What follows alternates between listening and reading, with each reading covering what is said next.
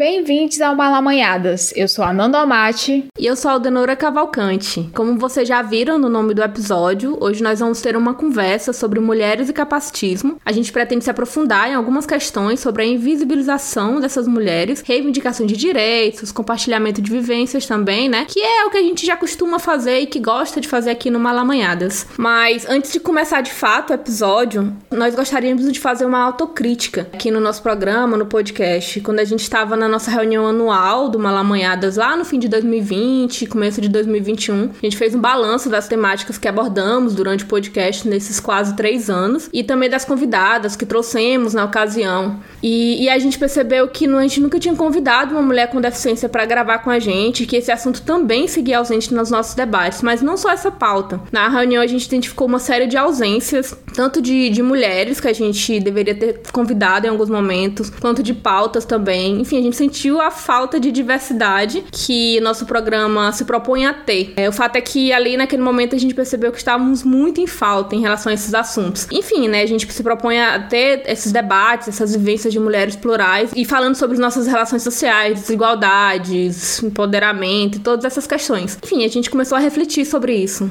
Isso mesmo, Aldenora. É, nos avaliar fez com que a gente recalculasse a rota do conteúdo né, que estávamos produzindo é, este ano e estamos empenhadas em mudar muita coisa. Tudo isso para dizer que na programação deste ano do podcast estamos buscando estar mais atentas a essas falhas e mudar isso, sabe? Mas é isso, sentimos que devíamos compartilhar isso com nossos ouvintes né, e lembrar que estamos sempre sempre abertas a críticas e comentários que de qualquer tipo, né? Vamos lá pro episódio. Bora lá, bora lá. Para começar, é, a gente vai conceituar o termo que leva o nome desse episódio, que para quem não sabe, é capacitismo é um termo usado para descrever a discriminação e a opressão contra pessoas com deficiência, que abrange desde a acessibilidade até a forma como a sociedade trata essas pessoas. Outro conceito do termo que achamos interessante trazer para esse debate foi encontrado em um texto no site da revista Asmina, que diz que, segundo a professora Fiona Kumari Campbell, capacitismo significa a discriminação por motivo da condição de deficiência o conceito está associado com a produção de poder e se relaciona com a temática do corpo por uma ideia de padrão corporal perfeita. Também sugere um afastamento da capacidade e da aptidão dos seres humanos em virtude da sua condição de deficiência. Para esse papo sobre essa temática, a gente conta com a presença de Denise Santos, integrante do Mulheres de Visão, projeto que nasceu com o objetivo de empoderar mulheres cegas ou com baixa visão e que ao decorrer do episódio, no próximo bloco a gente vai apresentar um pouco mais, ela vai falar um pouco mais. É, e sem mais delongas, vamos começar. Os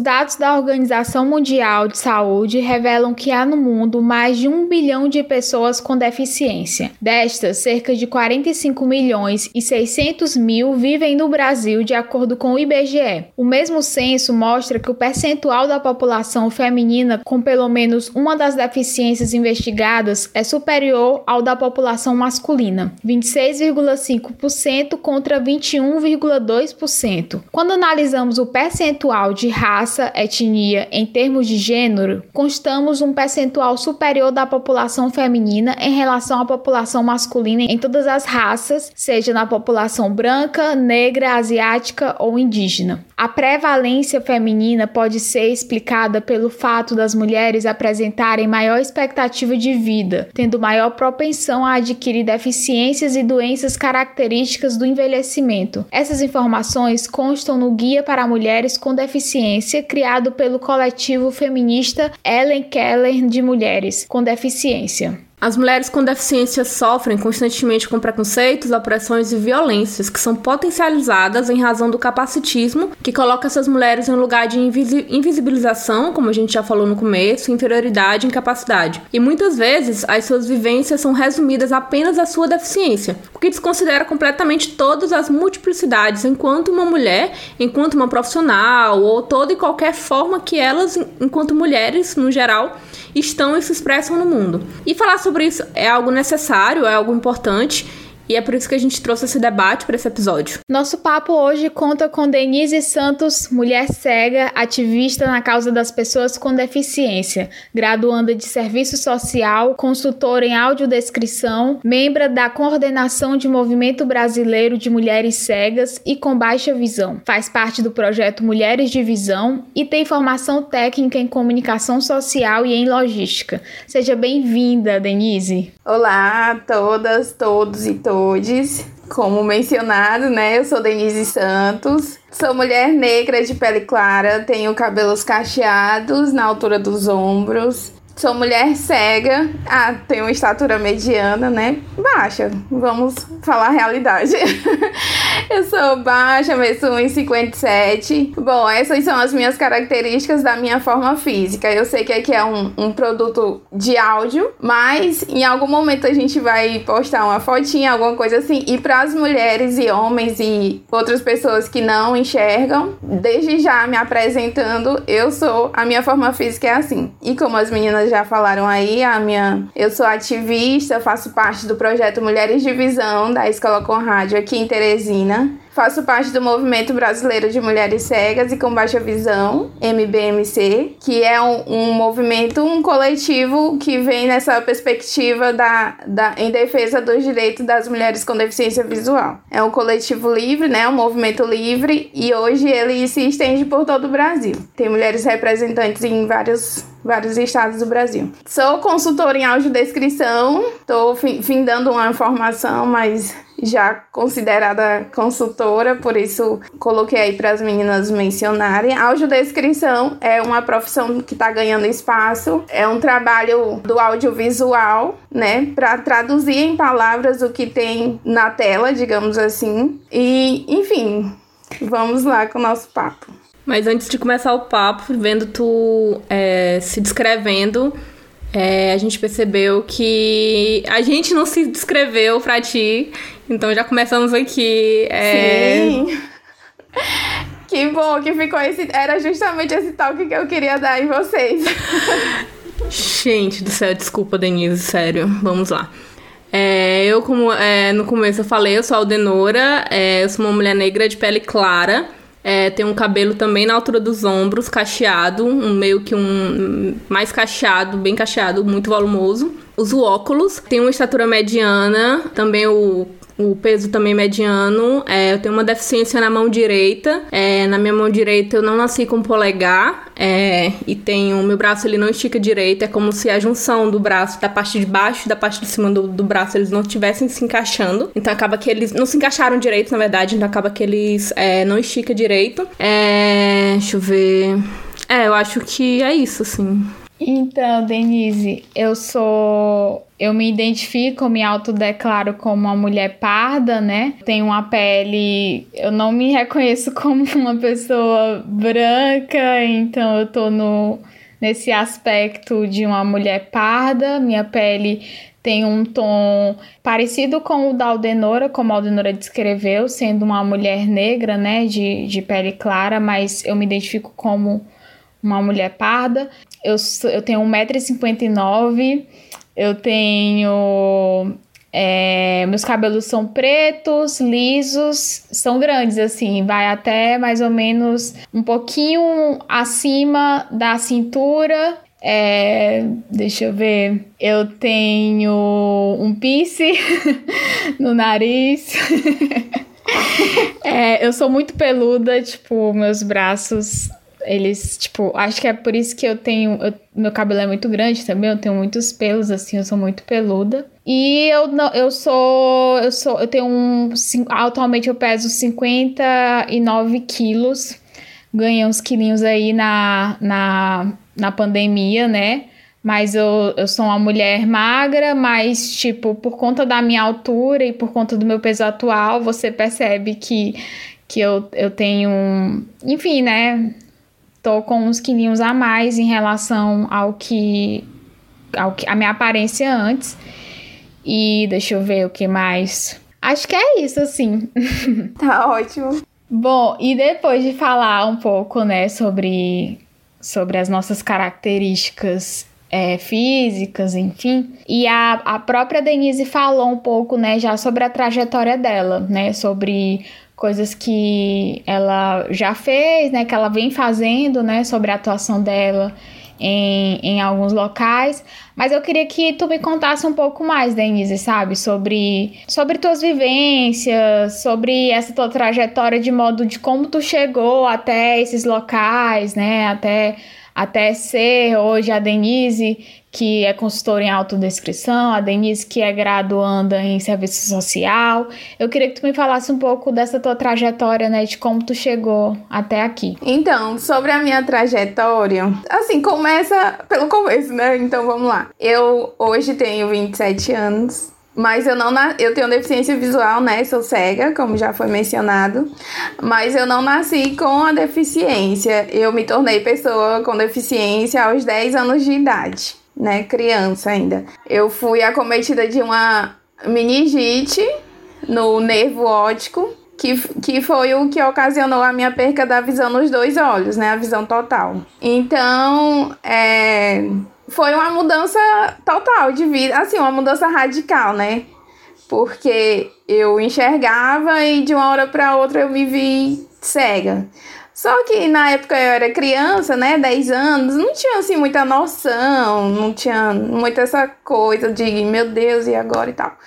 Mas porque assim, eu tive. Eu sentia muitas dores de cabeça. Na época, né, que aconteceu, eu passei a sentir muitas dores de cabeça, ia pro médico, o médico só receitava remédio para dor de cabeça e tal, e tal. Tirei, é, fiz algumas tomografias, mas nada hum, foi detectado. Até que um, um dia eu não aguentei e, e, chorei de dor, não sei o que, foi aquela coisa toda, a agonia da minha família, até que a gente foi de novo ao médico. Foi quando ele tirou outra tomografia, só que um, uma mais especializada, né? Nem sei dizer ao certo como é, mas foi. Uma que eu tirei de costas e tal. E daí que foi detectado a meningite. Só que nessa altura eu já tava quase cega, né? Eu tive trombose também por conta da meningite. E aí foi basicamente isso. Um dia eu enxergava, no outro dia eu não enxergava mais. E foi aquele processo de hospital, passei um mês internada e tal, tal, tal, para me recuperar da doença, né? Enfim, quando eu voltei para casa, já como mulher cega, né, criança cega, é, foi mudança assim de vida para todo mundo dentro de casa, né? Eu tenho duas irmãs, uma das minhas irmãs é gêmea comigo, então foi um dos baques maiores, assim, porque na época a gente se dava. A gente sempre se deu muito bem, mas, tipo, a gente estudava juntas, a gente brincava juntas, então. É, a gente fazia muita coisa juntos e acabou que quando eu ceguei, né, perdi a visão, eu tive que mudar muita coisa na minha rotina. Porque não era como antes, né? E daí eu tive essa mudança total de vida. Mas passado esse tempo de adaptação, entre aspas, porque eu acredito que na, na sociedade que a gente vive, a gente tem que estar sempre se adaptando a alguma coisa. Porque, querendo ou não, a sociedade em si não é acessível. Então, passada essa primeira fase de adaptação, logo os meus pais providenciaram para que eu entrasse na escola. Daí foi quando eu conheci a ACEP, né? Eles, através de uma psicóloga que, que me acompanhou na época. Ela indicou a ACEP, que é a Associação dos Cegos do Piauí. E lá foi onde é, é, é, eu me encontrei, de certa forma, né? Me encontrei nessa nova versão de mim mesma, nessa versão mulher cega. E, e, esse convívio com outras pessoas cegas, outras pessoas com deficiência visual, né? Porque tem pessoas cegas e tem pessoas com baixa visão, que eu passei a me relacionar e viver de uma forma, entre aspas, normal, né? Onde eu estudei, tive alguns relacionamentos, amizade, tudo, saía e tal. Então, de lá pra cá, eu fui construindo essa, essas adequações, adaptações e, e, vivências mesmo. É, tu tocou num ponto que inclusive já tava meio que no roteiro em algum momento, que é a questão da rede também, assim, é, a questão de que muitos, muitos grupos, né, enfim, de vidas, de vivências e tal, a gente acaba é, montando uma rede que nos ajuda bastante, assim. E vendo tu falando do da CEP, né, que tu foi, entrou e, e teve essa... É, começou a se relacionar e tudo. É, eu vejo isso como muito como uma rede também, assim, uma rede de afetos que acaba é, ajudando também é, nesse processo e, enfim, em seguir, na verdade, nessa sociedade, buscando forças e meio que se segurando numa sociedade que não tem tanta acessibilidade. Eu queria que falasse um pouco, assim, se realmente é essa rede de afetos que, que tu sente que seja, que te ajuda também nesse sentido, e se tu conseguiu construir uma rede de afetos lá também. É, sim, com certeza. É, a gente constrói essas redes de afeto, né, como você falou, achei ótima a expressão a gente passa a construir essas redes de afetos a partir do momento que a gente lidar com, com as, nós mesmos, né? E a gente passa a se abrir para lidar com os nossos pares, as nossas pares, né? No caso, as pessoas que, tipo, no meu caso, também têm deficiência visual. Então, isso é com certeza de extrema importância, porque daí você vê que você não tá sozinha. Como eu falei, né? Quando eu perdi a visão com os 10 anos, aos 10 anos de idade, eu não, nem sabia o que era cego, o que é ser cego, não tinha noção nenhuma. E os meus pais, a minha família também não. Então, encontrar essas pessoas no caminho foi de suma importância, porque daí que a gente passa a, a conviver e vivenciar experiências que, tipo, se fosse, se eu me trancasse dentro de casa, como ainda hoje, infelizmente, acontece, né? Ainda hoje tem famílias que não sabem lidar com a deficiência, não sabe, a própria pessoa não sabe lidar com a, com a própria deficiência e se tranca em casa.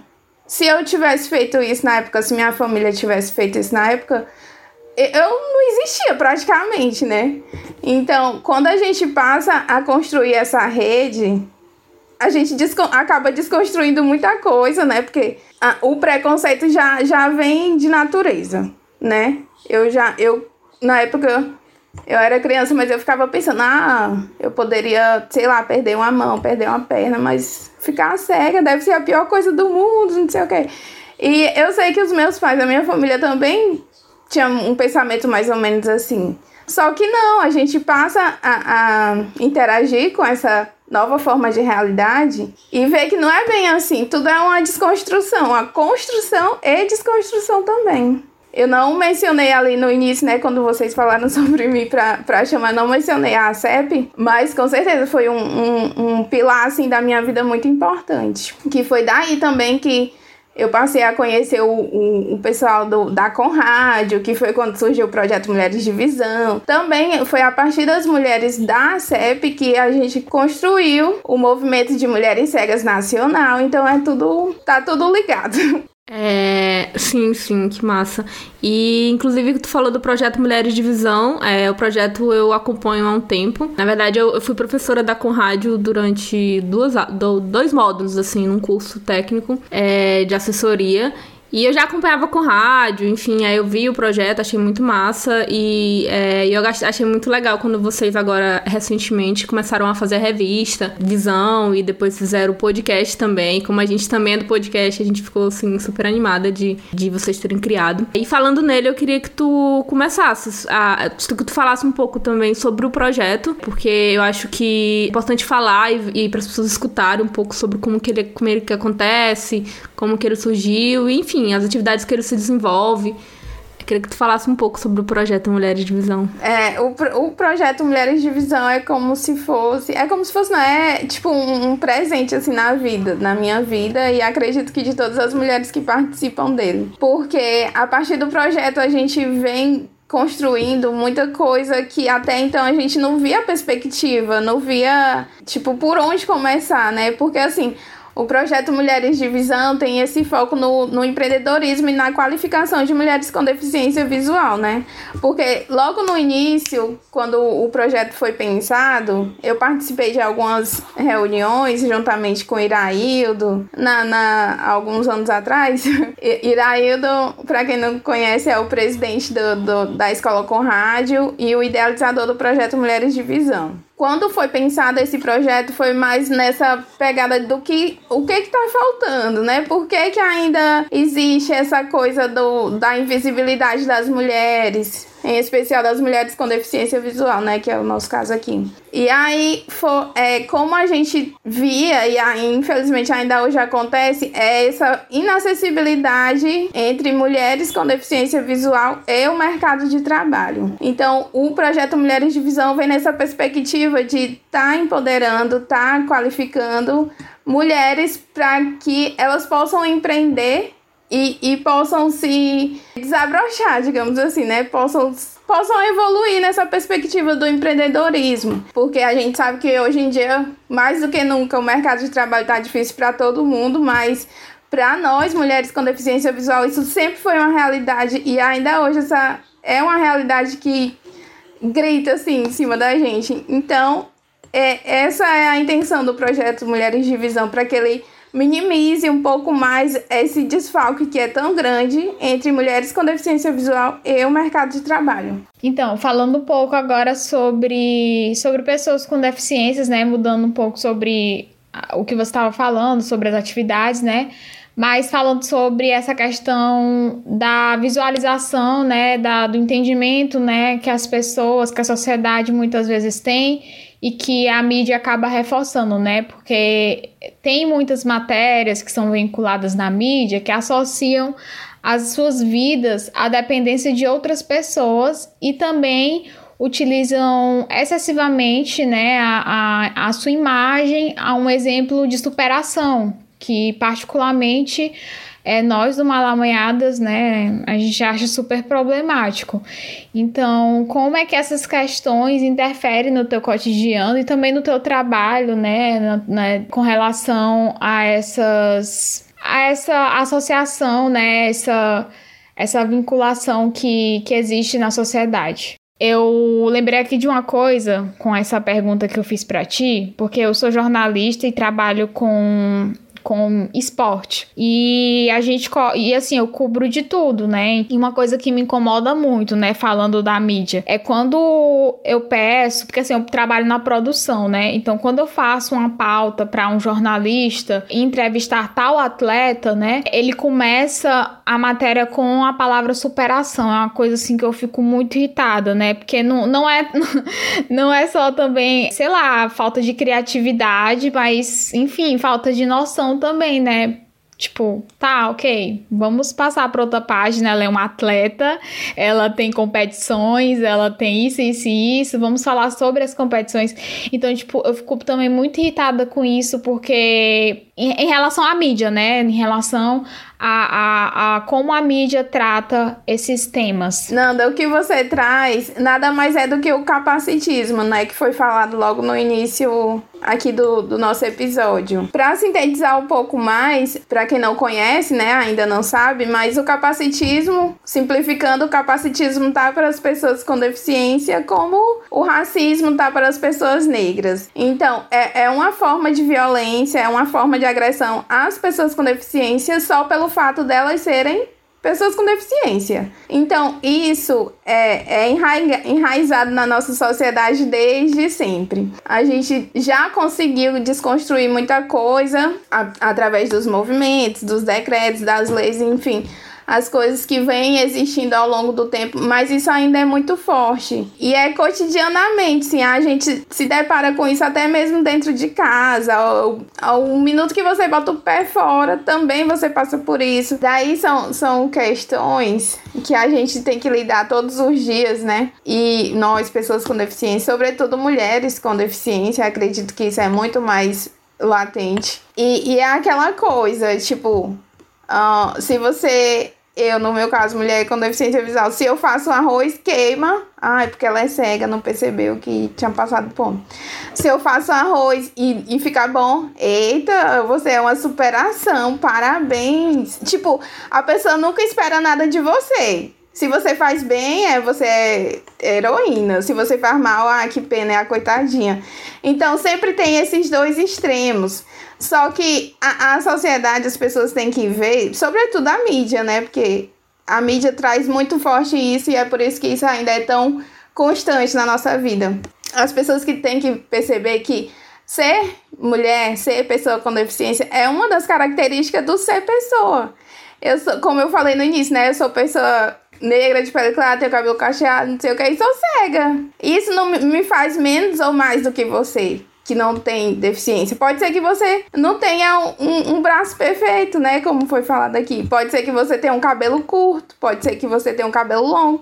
Enfim, isso são características nossas enquanto pessoas, enquanto indivíduos. Então é, é nessa crença, digamos assim, que a gente tem que se apegar, sobretudo à mídia, porque a partir do momento que ela colocar uma pessoa com deficiência exercendo uma função que ela se qualificou para aquilo, que ela se preparou para aquilo, ela se superou porque ela encontrou um adversário e ganhou dele. Isso é bom para ela, tipo, se for uma competição esportiva, como a Nanda colocou, né? Ela se preparou para aquilo, então ela tem o mérito dela. E isso não, não é porque ela é deficiente, é porque ela é um atleta. Então, eu acredito que é basicamente isso. É, só para completar, é aquilo que, é, enfim, eu já ouvi falar e é uma coisa que a gente também fala, que a deficiência ela não pode ser um definidor né, da vida da pessoa com deficiência. Ela não, não, é, não é o que resume a vida da pessoa com deficiência. Justamente. É, é aquilo que a gente que traz né, a sociedade do, do corpo normativo, o heteronormativo e não sei o que. A, a sociedade está sempre impondo pra, padrões a serem seguidos. Só que existe um milhão de outros, outras pessoas que não se encaixam em padrão nenhum e são pessoas. E enquanto pessoas têm que ter uma dignidade, têm que viver como pessoas dentro da sociedade, porque é para todas e todos, né? A sociedade é feita para todos. Pelo menos era para ser assim no nosso mundo perfeito que estamos construindo, né? Talvez os que vierem depois de depois de depois dos nossos filhos, bisnetos, vão alcançar isso.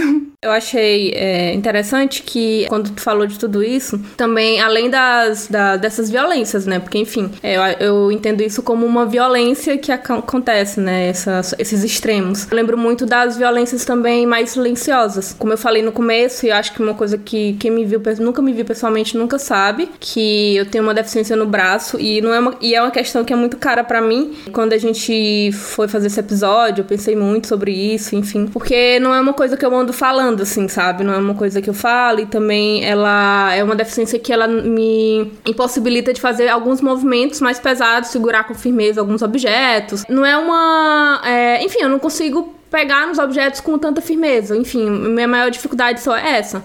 Só que é muito muito doloroso no sentido de que eu cresci a vida inteira com violências muito silenciosas, no sentido de que eu consigo perceber a, a, o preconceito da pessoa quando ela fala comigo, quando ela me aperta minha mão. Como minha mão é a minha mão direita, é desde quando eu era pequena, minha, minha família, minha mãe, é, sempre disse assim: olha se tua mão é assim, não, não, mesmo tua mão sendo assim, não tem sentido tu não apertar a mão das outras pessoas com a tua mão direita, né? Porque o cumprimento se faz com a mão direita. Ela falava isso porque quando eu era criança eu escondia a mão, né? Tipo, eu escondia a mão no, atrás e tal. Ah, enfim, e, e isso dela me falar isso e meio que quando eu era pequena, no sentido dela de me obrigar a, a dar a mão e tal e tudo, me, me ensinou de alguma forma.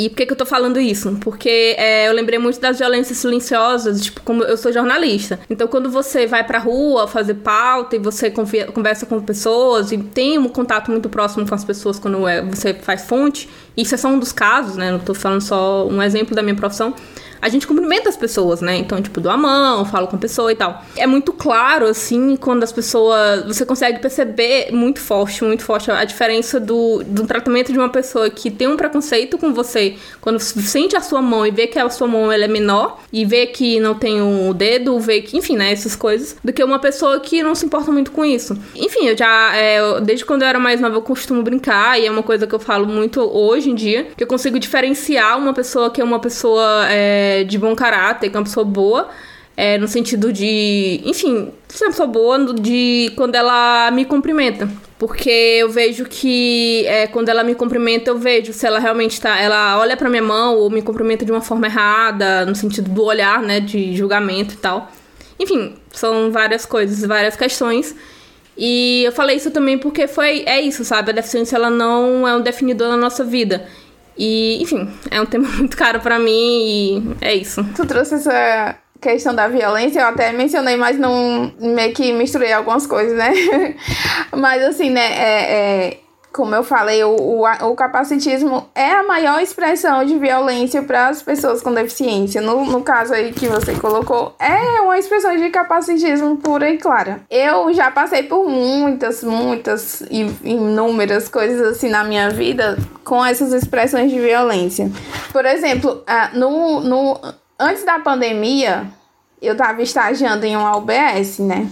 E nossa, gente, eu ia. Tinha dia que eu ia, meu Deus do céu, eu não quero ir, mas era um, um uma coisa que acrescentar muito na minha vida acadêmica e foi uma coisa que eu lutei para conseguir. Quando eu consegui, é aquela, tipo, não é uma decepção total porque eu tava lá todos os dias e tal, mas era cansativo, chega a ser cansativo ao extremo, porque todo dia, toda hora você ouve algum comentário. Ai, por que, que tá estudando? Ai, não sei o que, não sei o que, cadê tua mãe? Cadê tua irmã? Tipo, parece que sempre tinha que ter alguém do meu lado para eu estar tá fazendo alguma coisa eu saía muito pra pegar ônibus, né? Quando eu ia pra faculdade. Quando eu ia resolver alguma coisa, eu ia só, algumas vezes. Não sempre. Mas quando eu saio pra. Saía, né? Porque da pandemia pra cá eu nunca mais saí pra pegar ônibus. Mas quando eu saía pra pegar ônibus, que eu pegava aqui minha bengala, fechava a porta de casa e descia pra rua, pronto. Assim, as pessoas. Tinha gente que não chegava a comentar, assim, pra eu ouvir, mas a gente percebe que as pessoas estão te olhando, estão falando falando de ti, estão cochichando em algum momento e tal. E, tipo, é muito cansativo isso. E a gente tem que. É como se a gente tivesse que dar satisfação a todo momento. É, é, são perguntas como essa: o que é que tu tá fazendo aqui sozinha? Cadê tua mãe? Cadê... E aí a gente tem que levar na esportiva muitas vezes, né? Mas muitas vezes também eu até que dava umas respostas bem, bem dadas, porque se não for assim, parece que não, não muda. Infelizmente, mesmo fazendo assim, não muda. E, e é constante, né? É constante. É uma desconstrução constante que a gente tem que fazer a todo momento.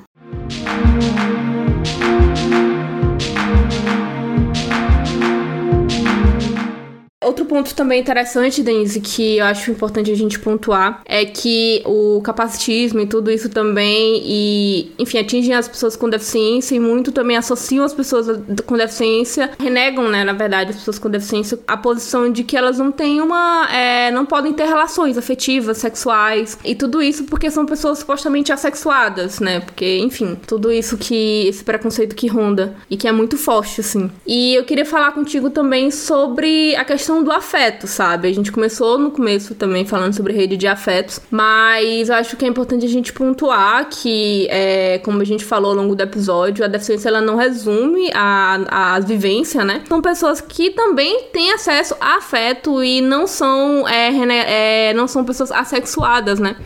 Que é algo que eu acho que é muito problemático também de se falar. E isso também acaba afetando a autoestima também. Queria que tu falasse um pouco sobre isso. É, um pouco sobre isso, na verdade. Sobre afeto, sobre autoestima também. Essa questão da da autoestima, iniciando pela autoestima, assim, eu acredito vem muito da do você estar bem consigo mesma, né? No, no início, quando eu perdi a visão e tal, me tornei pessoa com deficiência, a fase de, de adolescência, né? Passada a fase de criança, quando veio a fase de adolescência, eu sofri bastante nesse sentido da autoestima, porque eu, eu era uma pessoa complexada, né? Digamos assim. Eu tive uma certa dificuldade em alguns alguns momentos, né, eu tive uma certa dificuldade em me aceitar como tal, me aceitar como mulher cega. Eu queria, eu queria ser tratada como uma pessoa normal.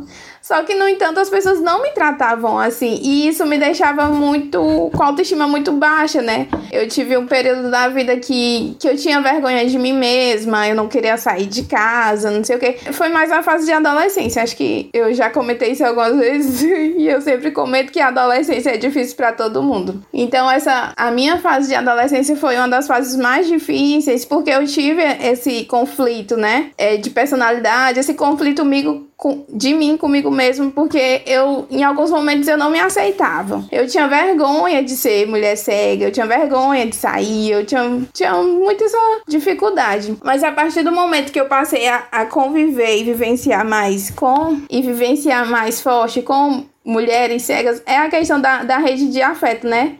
que foi mencionado antes. Quando eu passei a me é, a interagir mais com essa rede de afeto, a me sentir parte daquilo, a me sentir como aquelas mulheres, eu passei a me aceitar mais. E, e com isso eu passei a conviver melhor comigo mesma e, consequentemente, com o mundo. Porque é, antes a gente falou de, de capacitismo, de violência, não que isso não me afete, não que isso não me incomode, não que eu não fique triste com isso, mas hoje em dia eu já consigo lidar melhor porque até é, antes de eu construir essa rede de afeto, eu era tipo, falou alguma coisa comigo que me afetou por conta da deficiência, eu já me trancava, eu já chorava, eu já não queria sair, eu já não queria falar. Então, a partir do momento que eu passei a me reconhecer e me posicionar nesse lugar, eu passei a ser, é, a construir essa rede de afeto e também, consequentemente, essa a questão da autoestima melhorou bastante. A partir do momento que eu a, a interagi mais com essa rede de afeto, tudo melhorou, né? Digamos assim, tudo melhorou. A autoestima melhora, a questão da afetividade, do afeto, dos relacionamentos de amizade, de de namoro, de, enfim, da sexualidade em si, tudo fica mais tranquilo, porque eu acho que o, o, o pulo do gato, né, digamos, a chavinha que tem que rodar é essa, de você consigo mesmo, porque não adianta a gente tá ali gritando e dizendo, ah, me aceita, ah, não sei o que, ah, eu sou assim, me aceita como eu sou. E, e, se dentro de você, você ainda não desconstruiu aquela, aquele preconceito impregnado que já vem de nascença, né? Eu acredito que é isso, já vem de nascença. Então você tem que desconstruir isso dentro de você mesma, pra daí as, as coisas que vêm de fora não vão te atingir tão forte.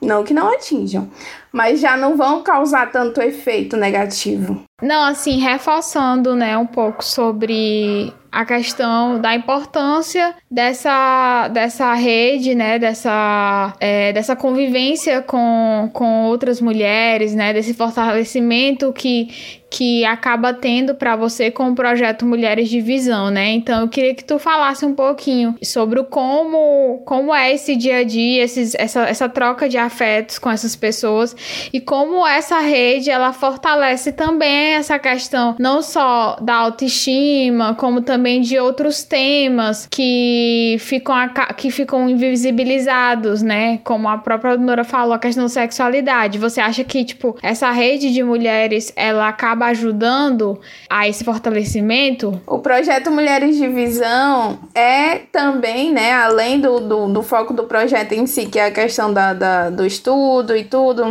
da qualificação, é também vem com como essa rede de afeto que a gente vem falando ao longo da nossa conversa, porque lá são é um grupo de mulheres, né, com deficiência visual, que acabaram se unindo por conta da se unindo no projeto, né, por conta da deficiência, mas que a partir de então construíram várias e várias outras relações de amizade, de parceria, de companheirismo, que é, é a coisa do ninguém solta a mão de ninguém, né? Aquela de parceria, de estar junto, de ver uma mais tristezinha ali do lado, aí a gente vai lá e conversa, vê outra que passa por alguma dificuldade, vai lá e conversa. Tenta se fortalecer umas às outras para que realmente é, exista essa, essa rede de apoio para que a gente consiga saber, né, que tipo, eu tô passando por isso e eu me sinto à vontade em falar sobre isso com essa mulher. E, e é interessante, até então, no projeto Mulheres de Visão, como é, eu venho de uma vivência acadêmica um pouco longa, e aí eu, eu não tinha muito tempo assim para estar tá interagindo, para estar tá me reunindo. Apesar de que eu sempre tive em grupos, em especial de mulheres, né? Estamos falando aqui mais de mulheres. Eu sempre tive inserida em grupos de mulheres com ou sem deficiência, então eu tive esse privilégio, né, digamos assim, de estar sempre, apesar do, do pouco tempo que eu tinha, e ainda hoje tenho, mas eu sempre me reunia com mulheres, a gente saía pra, pra conversar, pra comer, pra beber, enfim. Mas eu vejo que lá no projeto Mulheres de Visão, nem todas as mulheres eram assim, e a partir de então elas passaram a se encontrar nesse lugar. Então, isso é um dos, dos bônus, né, do projeto que é muito enriquecedor e muito fortalecedor para todas,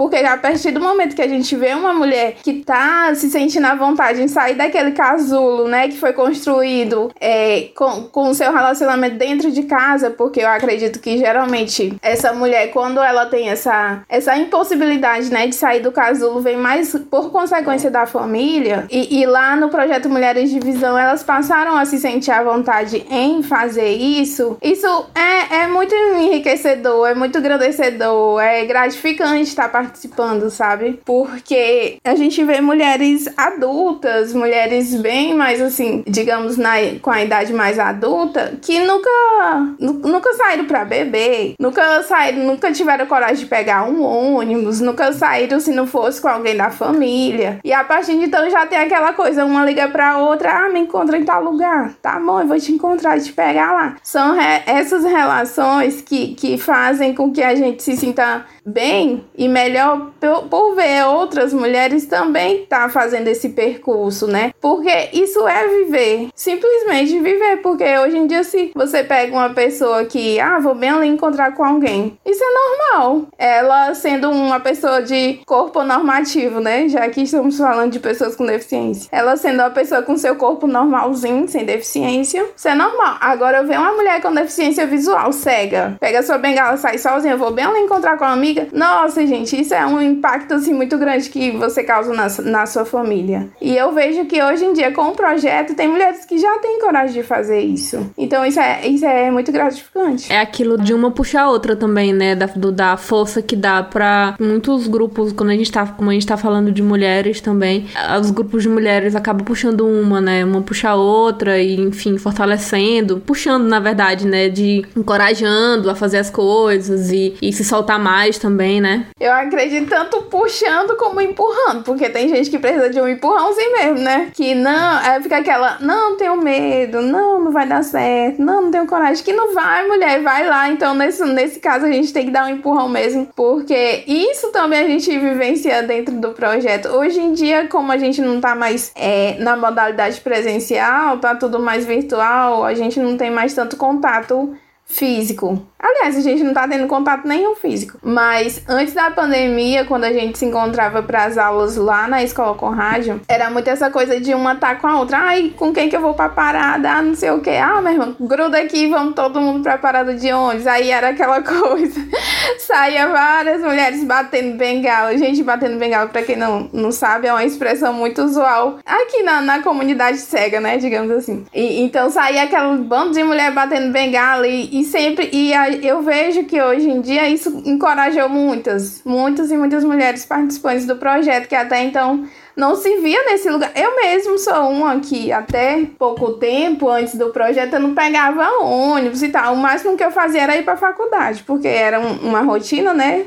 No meu cotidiano todo dia eu ia para a faculdade e no início, nos meus primeiros semestres, nos primeiros meses da faculdade eu tinha aquela coisa, ah, quem vai me deixar?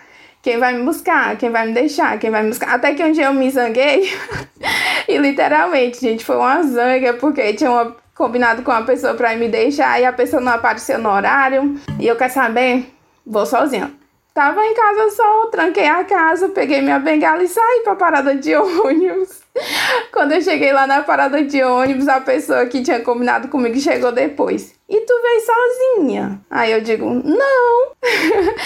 Aí, como o ônibus já tava vindo, eu tchuco dentro do ônibus e fui-me embora. E pronto, foi, é, são esse, esse tipo de coisa que, que tipo, dá, é, é o sentido do empurrão, né? Às vezes a gente precisa mesmo dessas coisas pra acordar pra vida e ver que tem um, um, um mundo de coisas, um mundo de possibilidades que você pode fazer, mesmo com a sua deficiência, né? Porque não é ela que vai te impedir de fazer o que você queira fazer. A, a, basta você querer, né? E, e, essa experiência que a gente acaba tendo, vendo outras mulheres fazendo coisas que até então a gente pensava que não teria coragem, é o que mais puxa, né? é, de novo, a história do puxar e empurrar, puxar e empurrar. À, à, à medida que a gente se espelha na, no exemplo de outras que conseguem, a gente tá sendo puxada. E aí, quando a gente tem, toma coragem em realmente fazer, independente do que das consequências, a, a, é a parte do empurrão que a gente leva ou de outras pessoas ou da própria vida, da, da, da consequência em si, né? Da ocasião da raiva, como eu falei antes.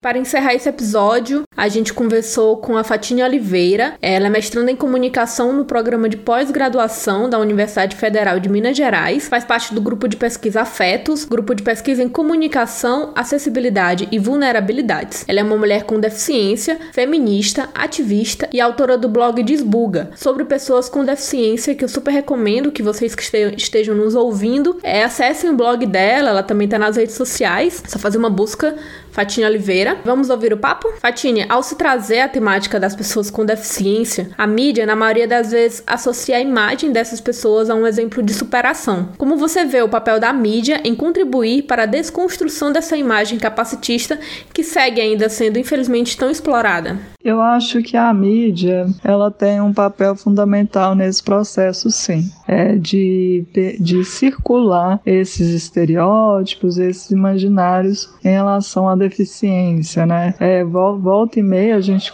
encontra por aí é, filmes, seriados, né, que mostram uma, uma trajetória da pessoa com deficiência, ora como um exemplo de superação, ora como um sujeito que deve ser excluído, com os vilões, né? Toda narrativa de vilão, ele sempre termina com alguma deficiência no final, ou ele morre, ou então os personagens que são considerados ruins, né? Eles têm alguma característica física que remete à deficiência. Então, tudo isso é construído sim pela mídia. Mas, por outro lado, é, nós temos também é, um movimento né, de pessoas com deficiência que estão sempre ali contrapondo a essas formas de representação. Então, é muito importante a gente lembrar disso, que a mídia ela pode ser e ela é considerada um, uma outra forma de poder, mas há as resistências, há os campos ali em que as pessoas têm condições de até mesmo produzir outras, outros produtos midiáticos que contraponham a esses discursos, sabe? Então é possível você encontrar é, livros de pessoas com deficiência que retratem outras formas, né, que tragam outras histórias. É possível você encontrar na internet movimentos, né, campanhas de pessoas com deficiência contra determinados produtos, contra determinados filmes ou outros títulos. Então é, é interessante e é fundamental a gente pensar nisso. Há que se fazer, sim, todas as críticas necessárias a, a essas produções à mídia, mas sempre lembrar que sempre haverá um outro lado composto por pessoas que são contrárias a isso. As pessoas com deficiências são colocadas constantemente como alguém que não tem uma vida sexual afetiva ativa, sobretudo as mulheres, né? Como que você percebe essas questões? O corpo da mulher já é um corpo que constantemente está sendo um lugar de controle, né, social, político, cultural, enfim. E o corpo da mulher com deficiência, mais ainda. Quando eu digo mais ainda, eu não quero dizer que existe uma hierarquia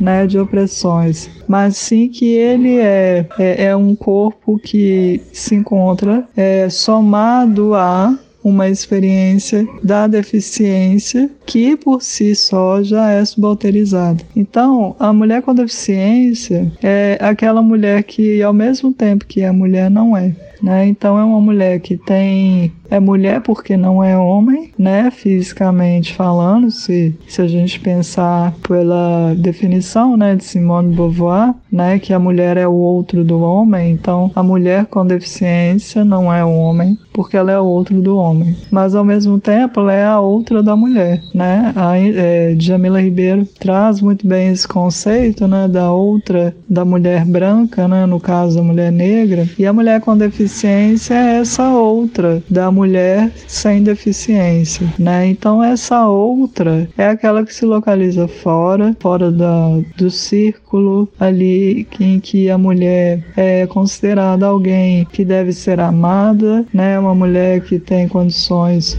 de ter uma relação sexual, é, que está, que tem condições de trabalho. Então a mulher dessa maneira, a mulher com deficiência, ela está sempre ali. É aquele corpo que não é visto como um corpo desejável, né? É um corpo que quem vai querer, né? Quem vai ter algum tipo de afeto. E aí por essa razão as pessoas pressupõem que nós não temos sexualidade, quando na verdade é o contrário, né? Todo todo ser humano tem a sua sexualidade, tem o seu desejo, não seria diferente com a gente. É, então assim, uma coisa que que a gente tenta muito e eu, eu tenho uma, uma, uma posição muito crítica a isso, é, em que nós devemos sempre trazer as experiências da deficiência para dentro das discussões do feminismo, porque a partir do momento em que a gente começar a problematizar toda essa exclusão, todas essas vulnerabilidades em que nós, mulheres com deficiência, nos encontramos, a gente vai ter condições de trazer para a sociedade, no, de um modo geral, é uma outra forma de considerar esse corpo feminino, entende? Então, eu acho que é um movimento que deve ser realizado, né, para a gente continuar, para a gente conseguir cortar, é, desconstruir esse olhar de assexualidade. Apesar de você ter começado é, a responder no, no, na pergunta anterior com relação ao movimento feminista, e esse ser um tema que já está também na nossa lista, fazer um episódio sobre feminismo e mulheres com deficiência, a gente queria aprofundar, né? Aproveitar essa tua deixa para aprofundar é, um pouquinho mais é, e trazer essa questão para cá também, apesar de que a gente quer discutir isso posteriormente. Sendo assim, eu queria, queria saber, Fatine, como é que tu vê a inserção das mulheres com deficiência dentro do movimento feminista? Ah, eu acabei respondendo, né? Respondi essa pergunta na resposta anterior. Eu vejo super necessário, né? Eu acho que uma das maiores contribuições para nós mulheres com deficiência veio do feminismo negro, né? Porque todas as ferramentas, toda a instrumentalização utilizadas por elas, através da interseccionalidade, contribuiu para que nós mulheres com deficiência pudéssemos então reivindicar o nosso lugar, né? Dentro desse feminismo que é tomado como universal. E é interessante é, e necessário é, falar aqui é, de como que o feminismo foi fundamental para a composição de uma noção sobre a deficiência que pudesse compreender melhor a dimensão do cuidado. Né? É, nós tivemos toda uma trajetória sobre os modos de se, de se conceitualizar a deficiência. Então a gente passa de um modelo que é um modelo medicalizado para um modelo social em que se considera o corpo com deficiência como aquele impedido de participar socialmente em função das inúmeras barreiras que a gente encontra, né? É, barreiras arquitetônicas, atitudinais, de comunicação e, e, e etc. É, as mulheres feministas vêm e trazem dentro desse modelo social a dimensão do cuidado. Ou seja, existem corpos com deficiências que vão necessitar de um cuidado ao longo da sua vida, porque esse cuidado é o que garante a sua sobrevivência. Então, elas conseguem ampliar essa discussão né, do modelo social e trazem a né, esse conceito de interdependência, né, que a meu ver somado com a interseccionalidade é, apenas dimensiona e potencializa ainda mais a discussão feminista, porque a partir do momento que a gente entende que todo ser humano precisa é, do outro, né, a gente passa a ter uma, uma, uma supressão até dessa, dessa ideia individualista, né, em que nós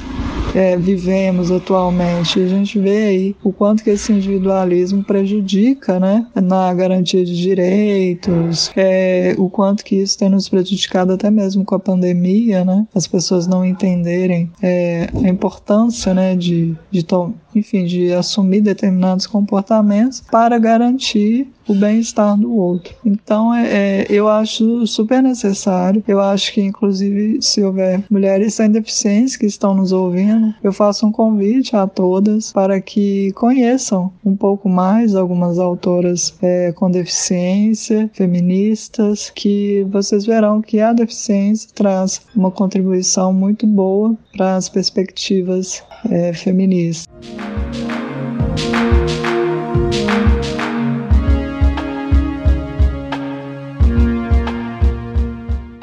Chegamos no momento de darmos dicas sobre o tema do episódio. Denise, você pode nos indicar algum conteúdo, né, relacionado não só ao tema, né, que dá nome ao episódio, como também a todos os assuntos que a gente falou ao longo dessa gravação? Bom, existem muitos conteúdos, mas a priori o que eu posso citar aqui para vocês conheçam as nossas redes sociais do projeto Mulheres de Visão, tem Instagram, tem um site, tem a nossa revista virtual que é, a gente lançou no início, no final do ano passado, a, a primeira edição e já estamos organizando a, a, segunda edição da revista Visão. Então conheço nossos, nossos canais de acesso, Instagram, Projeto Mulheres de Visão, do Movimento Brasileiro de Mulheres Cegas e com Baixa Visão também tem o Instagram, tem o, a página no Facebook. Convido a todas e todos e todes para conhecer. Enfim, é isso, gente. As minhas dicas, é, eu vou indicar o livro Malacabado, a história de um jornalista sobre rodas, do Jairo Marx, o, o, livro. Conheci esse livro numa palestra que o Jairo veio dar aqui em Teresina há um muito tempo há muito tempo atrás e eu fiquei muito feliz de, de identificar ele, de, de assistir a palestra, de comprar o livro dele, porque até então eu nunca tinha ouvido uma palestra de uma pessoa com deficiência e de um jornalista, na verdade, um jornalista é, que é renomado e escreve, ele escreveu para a Folha de São Paulo, essas, essas textos que estão no livro dele é da, da coluna que ele tinha na Folha de São Paulo e aquilo me deixou muito feliz, assim, acho que esse livro é muito bom é um livro de que ele parte de relatos de, da própria experiência dele, como o, o, Jairo, né? Parte da, da, própria experiência dele. E, enfim, é muito bom. Também, pa, é, minha segunda dica é o Guia das Mulheres com Deficiência, lançado pelo coletivo feminista Ellen Kelly, de Mulheres com Deficiência, que a gente citou aqui no, no, no episódio. E mais dois, dois, dois perfis na, nas redes sociais da Pequena Lô, né? Porque, enfim, a gente merece entretenimento. E a Pequena Lô tá aí arrasando nos entretenimentos. É muito bom os vídeos dela. Fica a dica aí na, na, nas redes sociais. E da Luciana Vegas Caetano. Ela é uma mulher negra com deficiência e eu sigo ela no perfil nas redes sociais, principalmente no Twitter. E ela traz muito conteúdo interessante, enfim, é, e questionamentos, reflexões. É um bom perfil. E é isso as minhas dicas. A minha primeira dica, na verdade, é um vídeo curtinho de um minuto do youtuber Eduardo Victor. Ele, na verdade, ele não não tá mais no YouTube, mas eu conheci ele na época do YouTube. E ele fala sobre capacitismo, né? Mas hoje, atualmente, ele tá mais no Instagram, criando conteúdo no Instagram, é no Twitter também. O Instagram dele é arroba o Eduardo Victor, né?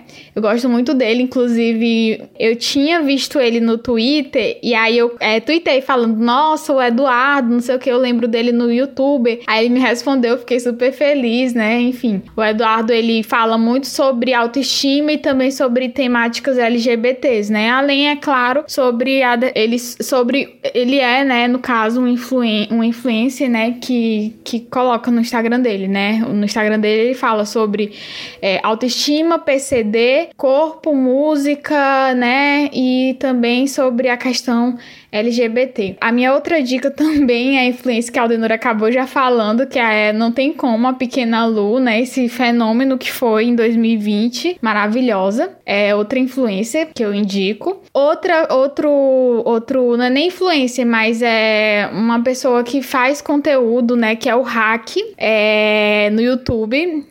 Ele, enfim, ele faz vídeos no YouTube e ele também tem um podcast. Mas se eu não me engano, o podcast dele tá um pouco é, desatualizado. Mas os vídeos dele, ele fala, ele faz, um, faz vídeos com um amigo dele é, sobre culinária, cotidiano. Tipo, é muito divertido o conteúdo dele. Ele é, ele é, ele é tipo um cara negro e tal. E então ele tem uma, uma visão assim social bem, bem massa, bem bacana. E o amigo dele, que é o galego, que faz as comidas. E é tipo, é, é legal, sabe, a amizade dele. Ultimamente eu não tenho gostado muito do hack, porque ele comenta muito Big Brother, né? E eu gosto de Big Brother e, tipo, eu não gosto das opiniões dele em relação a Big Brother. Então, tipo, tô aí magoada com o hack porque ele não gosta dos meus faves, enfim.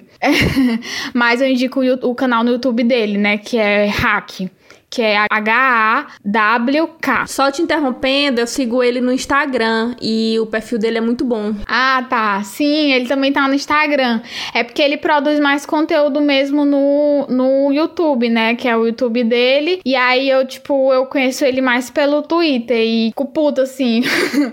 porque a gente não tá com a mesma opinião. No passado a gente era Team Babu no, no Big Brother. Esse ano a gente tá aí. Eu não tenho a mesma opinião que ele, mas mas é, eu gosto muito do canal dele no YouTube. Aí a minha outra dica de, também de Instagram, que é blogueirapcd, que é também uma ela é uma mulher PCD, né? Negra, gorda e ela fala também sobre autoestima. Eu acho muito massa o conteúdo dela e enfim, né? É, o nome dela é assim, ela é conhecida como Lele Martins.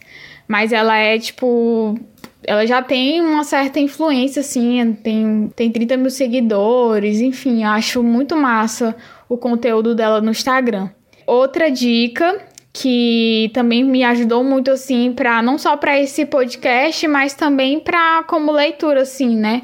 Que foi um texto da Maria Paula Vieira. É, ela é uma jornalista e ela, o Instagram dela é arroba Maria Vieira, né? Maria com dois A no mar, é M-A-A-R-I-A underline Vieira, para a revista Trip, no qual ela fala: precisamos falar sobre capacitismo. E ela faz uma reportagem, né? Falando sobre capacitismo, né? Enfim. Outro, outra indicação também é um podcast que se chama Boi na Linha. É o segundo episódio dele que fala justamente sobre capacitismo com ela, com a Maria Paula Vieira, jornalista, né, que vai falar sobre esse tema. E por último, essa indicação eu achava que, que a Denise ia falar, mas enfim, eu acho que é justamente por isso ela acabou, né, esquecendo, mas enfim, que é o documentário Mulheres de Visão, aqui, né, do Piauí, feito pela Milena Rocha, em 2018. Documentário belíssimo. É, a Milena é minha parceira de UFP também, me ajudou também num documentário que eu fiz. E ela presenteou a gente, né, com esse documentário belíssimo, Mulheres de Visão. Foi premiado e tudo, né? Se eu não me engano, foi premiado por melhor direção, né?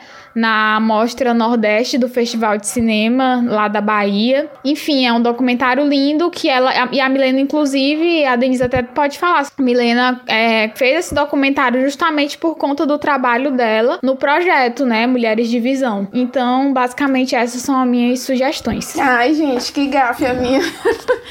Eu ter falado do documentário, que é tanta coisa e acaba saindo nada. Mas sim, conheço a Milena, amiga, parceiraça da vida, assim, a gente se conheceu muito antes do documentário. E, e de lá pra cá a gente só fortaleceu a amizade. Só que assim, a gente toma direções diferentes da vida, né? Hoje acho que a Milena já tá em Minas, não sei, vive viajando. E aí a gente não, não tem mais tanto contato como antes, mas nossa, amiga do, do coração, assim, que eu amo muito. E o, e o documentário Mulheres de Visão a, Milena iniciou com a gente, né, no, no projeto, como eu falei antes. O, o projeto vem sendo pensado bem. Para ele chegar como tá hoje, foram muitos anos de, de reunião e, e vai e volta. Enfim, a Milena participou do, pro, do processo no início. Hoje em dia ela não está tão ativa dentro do projeto, mas são duas coisas que surgiram de uma mesma de um mesmo embrião, né? Digamos assim, tanto o projeto que hoje existe na Escola com Rádio, como o documentário de Milena que acabou sendo o, o trabalho de conclusão de curso dela, né? Se eu não me engano, foi o, uma parte do trabalho do TCC dela. Isso, justamente. E, e, e, e, outro destaque que eu queria fazer desse documentário, quem faz a audiodescrição é, foi uma professora nossa, a Mona uhum. Calil. então, tipo, eu tenho muito carinho por esse documentário, porque, enfim, além de ter sido belíssimo, tem a participação da professora Muna, que é uma, uma assim, um amorzinho pra todo mundo que, que, que passou, né, pelas aulas da professora Muna. Maravilhosa. O documentário todo, assim, foi uma construção feita a, a muitas mãos e, assim, teve muito coração envolvido. Então, é um filho, assim, a gente cuida eu, e vocês já perceberam que eu sou meio a mãe desgarrada, né? Acabei esquecendo, mas foi muito delicioso de participar desse projeto, desse processo da construção desse documentário e ver a, até onde ele chegou e ainda tá chegando, né? Milena roda o mundo aí com, com esse projeto. E, enfim, eu fico muito feliz em ter participado desde o início, na construção, no pensamento, dei as dicas de pessoas, fiz os contatos, dei algumas dicas para Milena e aí veio a professora com a descrição maravilhosa, adorei a voz dela naquele documentário. Enfim, tudo, tudo lindo. Apesar de eu ficar um pouco nervosa, mas isso é normal. mas foi, foi uma delícia de fazer o documentário. E, e, e, só para completar, é, inclusive é, é, muito louco, né? Porque assim, quando a Aldenora é, confirmou com você, falou com quem a gente ia gravar e tal, eu não lembrava, tipo, eu não, eu não, tipo assim, eu não associei que era a mesma pessoa que estava no documentário, né? Que trabalhou com a, com a Milena. Então é muito, é tipo assim, enfim, né? Teresina e tal, mas, mas muito massa, muito massa mesmo. Parabéns. Obrigada. Então aqui, tipo, tá sendo um, reencontro. Tu me encontrou aí no documentário e agora a gente tá aqui. Isso. É, antes de, de, terminar o episódio, a gente termina agora, se despede. Mas eu queria dizer, Denise, que eu tava te stalkeando, porque, enfim, você ia ser convidada aqui no nosso podcast. E eu descobri que tu faz aniversário no dia do meu aniversário, dia 26 de março, né? Sério? Sim, eu descobri isso. Eu fiquei, nossa, Ariana, Ai, que, que nem eu. Parabéns, atrasado. Parabéns pra ti atrasado também. Porque, Total, enfim, eu achei interessante, interessante trazer essa informação. então é isso, gente. Gente, vocês falaram aí de rede social e as dicas. Eu sou uma negação em rede social. Quem me stalkear, eu acho que fica decepcionado, porque não tem quase nada.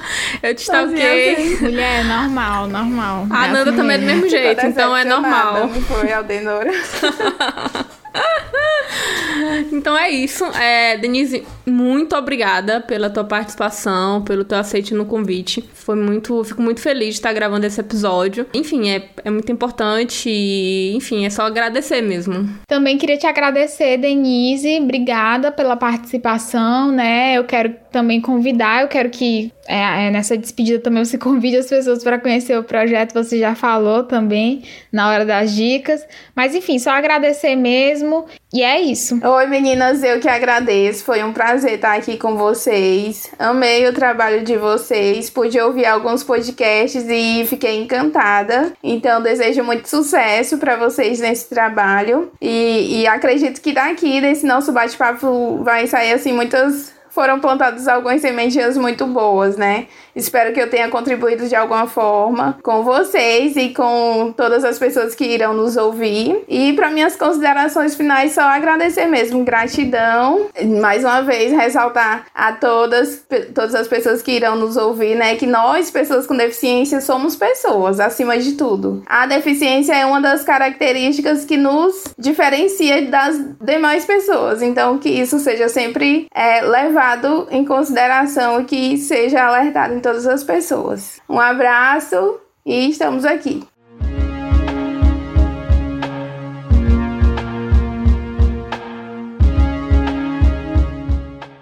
Chegamos ao fim do Malamanhadas, agradecemos sua companhia até aqui. Conheçam o site malamanhadas.com, que inclusive está de cara nova. Para quem ainda não sabe, estamos ampliando nossas atividades e além do podcast, começamos a produzir outros programas.